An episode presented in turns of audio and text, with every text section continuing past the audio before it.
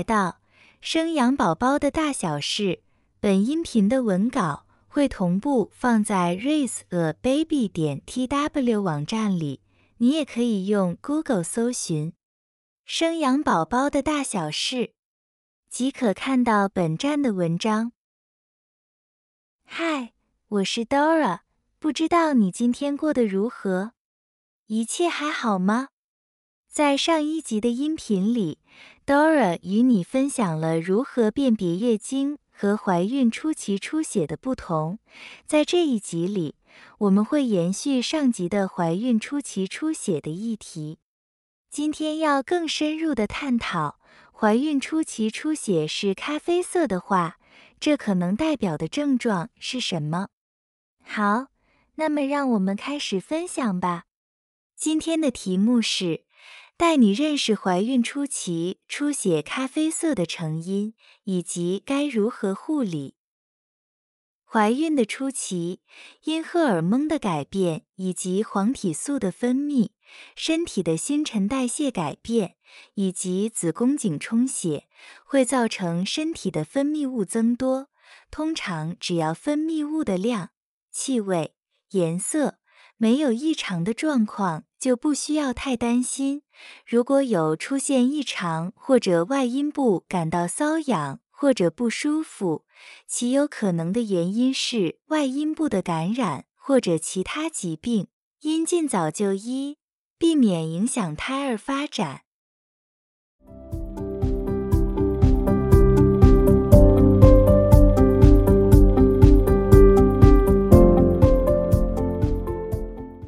通常，怀孕产生咖啡色分泌物的时间。大约都在怀孕五至七周左右。分泌物之所以是咖啡色，是因为血液中含有铁质，铁质氧化就会变成咖啡色的形态。而产生这种现象的原因有以下八种的状况：第一种，怀孕后会因为身体的状态的改变。身体的自我调节功能，让规律的月经逐渐转换成怀孕的状态，所以会有些微的出血，频率类似月经周期的状态。此时只需要多休息即可，不要做过于激烈的活动。这样的状况通常会维持二至三天左右就会消失。如果出血量越来越多，就应该立即就医检查。第二种，子宫颈相关疾病。子宫颈相关疾病包含子宫颈的息肉出血、子宫颈闭锁不全、子宫颈糜烂等等。子宫颈息肉的产生，是因为在怀孕时期，体内的荷尔蒙浓度增加改变，让子宫颈内膜不正常的增生而成为息肉。如果有导致不正常出血的状况，可以请妇产科医师判断是否需要手术切除。息肉并不会影响胎儿成长，只是孕妇要避免刺激。以及减少性行为。子宫颈闭锁不全，大多好发于孕期的第十六至二十四周，因子宫颈的长度较短，在这段期间，只要有轻微的宫缩，就有可能发生微微出血的状况，而形成咖啡色的分泌物。至于子宫颈糜烂的原因有三种，分别是子宫颈外翻。子宫颈发炎以及细胞病变这三种，子宫颈外翻是受到荷尔蒙分泌的影响，使得子宫颈内管的柱状上皮细胞外翻，使子宫颈看起来较为红肿。如果本身没有症状，就无需太过担心，那只是一种生理变化。但是如果子宫颈外翻又遭受到外界的刺激，而导致分泌物的增加，或者有点状出血的症状，这就是发炎造成的子宫颈糜烂。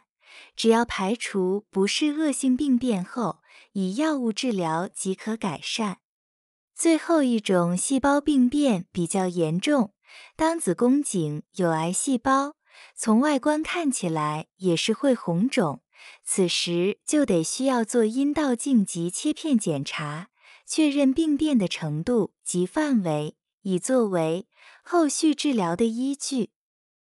第三种，阴道滴虫感染。这种感染通常是透过性行为造成的性病的一种，此种感染容易造成白带增多，还会伴随恶臭，同时也会造成阴部的瘙痒感。第四种，着床出血，这是一种常见的状况，有百分之二十五的怀孕女性在怀孕的前一两周都会有轻度的阴道出血症状。也有人称之为植入出血。这时候，咖啡色的分泌物一般都被认为是正常的。不过，值得注意的是，一旦出血量增多，就需要立即就医检查。第五种，先兆性流产。先兆性流产主要是在怀孕最早期出现怀孕出血和腹痛的症状。一般在先兆性流产的阶段，阴道的出血量比较少，腹痛比较轻微。如果没有胚胎发育的异常，通常经过安胎的治疗，出血就会停止，就可以继续踏上怀孕的旅程。第六种，子宫外孕。子宫外孕一般是在怀孕周期大概四十天左右，会出现所谓的阴道流血的症状，大多伴随有下腹部的疼痛、胀痛、坠痛感等等。在这时候进行尿液验孕检查，如果呈现阳性，而且在超音波的检查中，在子宫腔内部见不到着床的胚胎时，往往就会在输卵管的部位可以发现异常的肿物。第七种前置胎盘，所谓的前置胎盘是指胎盘的位置过低，有可能覆盖住子宫颈口。这样会导致无法自然生产，更容易在怀孕期间出血，这部分很危险，需留意出血状况。如果出血过多，就应该立即就医。第八种，其他。除了上述的七种原因之外，还有几个原因会造成在怀孕初期出现咖啡色的分泌物。例如，在怀孕的早期，因荷尔蒙的浓度和血流量突然的增加，会使得子宫颈的皮肤较为敏感。此时，如果阴道或者子宫颈遭受到感染，就会导致咖啡色分泌物的产生。而子宫颈息肉的生长表现，通常就是出血的症状。另外，子宫肌瘤的生长、血管性血友病或是其他血液疾病，都会让孕妇产生这种咖啡色的分泌物。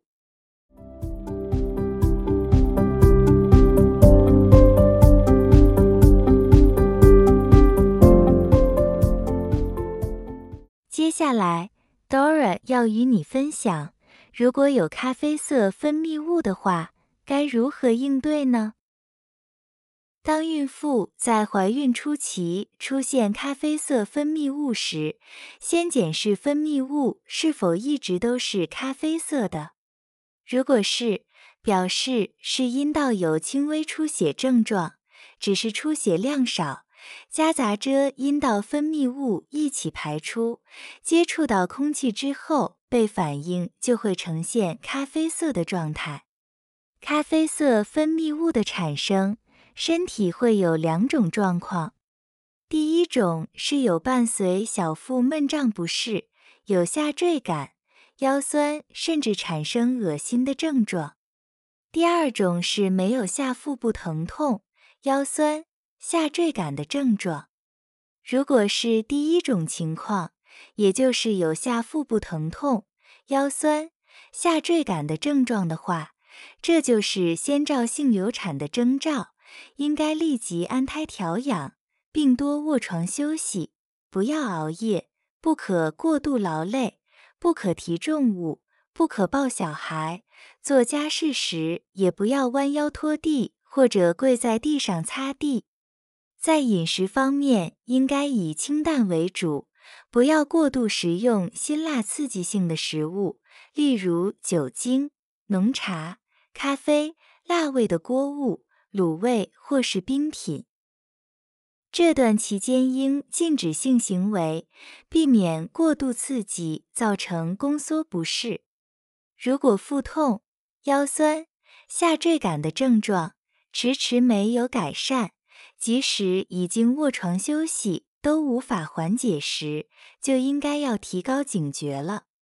如果疼痛感更加剧烈时，应该立即就医检查比较妥当。如果是第二种情况，只有咖啡色的分泌物，并没有下腹部疼痛、腰酸、下坠感的症状，就不需要过度担心。这只是着床性的出血，通常会在三到四天后结束，并不需要过度担心。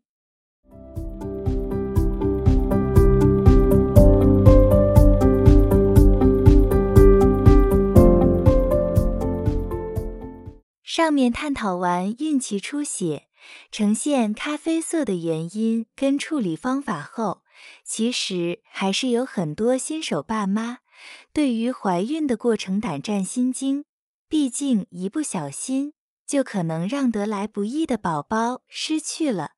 因此，今天在文章的最后跟大家分享怀孕时应该注意的八大事项。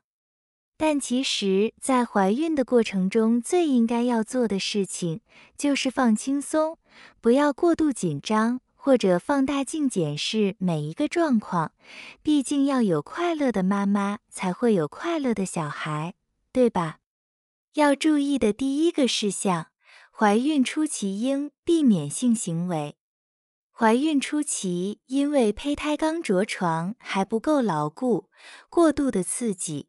可能会造成子宫收缩，进而导致流产，所以建议最好的行房时机是在怀孕第二期或第三期的时候。但接近预产期的前一个月就应该要禁止，因为过度的刺激也是会造成破水或宫缩，而导致提早分娩。事项二，要有充足的睡眠。在怀孕的阶段，大多数的孕妇妈咪都会睡眠品质不好。根据医学报道的统计资料显示，在台湾的孕妇平均睡眠时数只有六小时。但怀孕时期睡眠是很重要的，建议利用午休的时间小憩一下，对于下午的体力是有助于恢复的。事项三。多多补充叶酸。其实，在怀孕的旅途中，要吃的营养品很多，包含藻油、D 三、叶酸、钙片、铁质、维他命 B 群、卵磷脂等等，其中又以叶酸最为重要。甚至要吃整个孕期，因为叶酸对于胎儿发育神经系统是很重要的。尤其在怀孕的初期，多补充一点叶酸，也可以预防神经管发育异常的可能性。事项四：不久站，不常常走路，走太久或站太久都容易造成出血、腹痛的情况。如果孕妇妈咪的工作刚好又是服务业或者是业务的工作，有时候还必须穿着高跟鞋。但高跟鞋之前我们有提到过，在孕妇怀孕时期是最不建议穿的鞋子，应该要舍弃高跟鞋，换一双好走好穿的平底鞋。而且如果久站久走出现了腹痛出血的情形，就必须立刻停止，赶紧坐下来休息。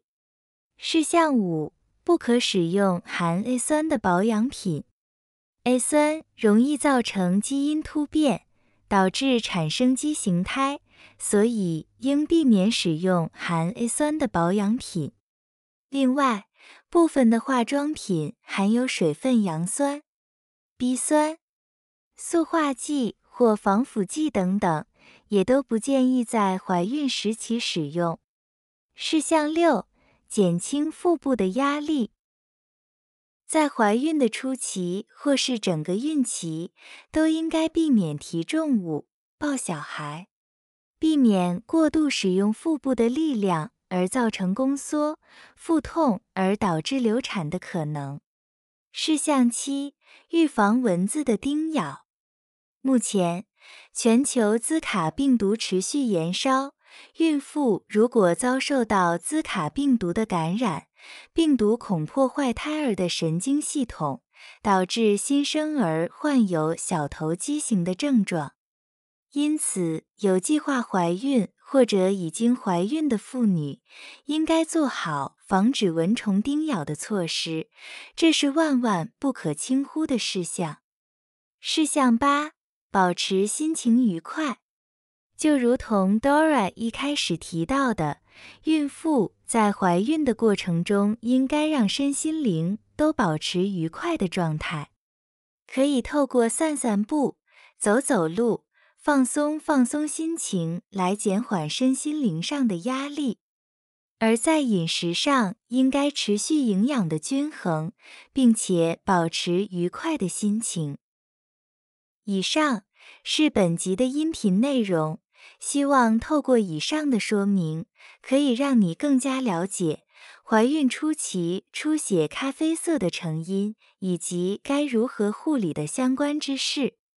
Dora 会将本音频的文字版本的网址放在音频的介绍里，如果你有兴趣的话，欢迎你点击阅览，也欢迎你到 Google 搜寻“生养宝宝的大小事”。有更多的孕妈咪及育儿的知识性文章给你阅读，我们下集见。